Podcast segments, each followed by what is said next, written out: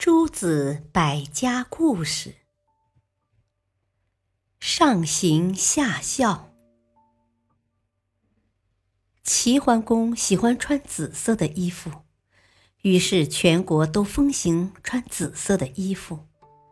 大街上、宫廷里，到处都是穿紫色衣服的人。紫色布料价格因此一路上涨。五匹纯白色布料还抵不上一匹紫色布料的价钱。齐桓公得知这种情况，感到很不安。他对宰相管仲说：“我喜欢穿紫色的衣服，全国的人都跟着穿紫色的衣服，弄得紫色布料特别昂贵。你说怎样才能消除这种风气呢？”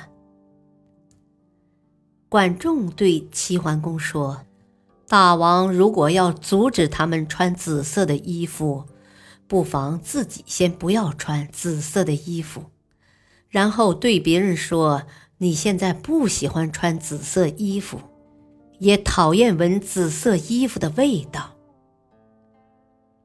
齐桓公采取管仲的办法，立刻脱掉了紫色的衣服，结果。当天宫里的侍卫和太监就没人穿紫色衣服了。第二天，京城里就没有穿紫色衣服的人了。第三天，全国上下没有一个人穿紫色衣服了。感谢收听，下期播讲挂牛头卖马肉。敬请收听。再会。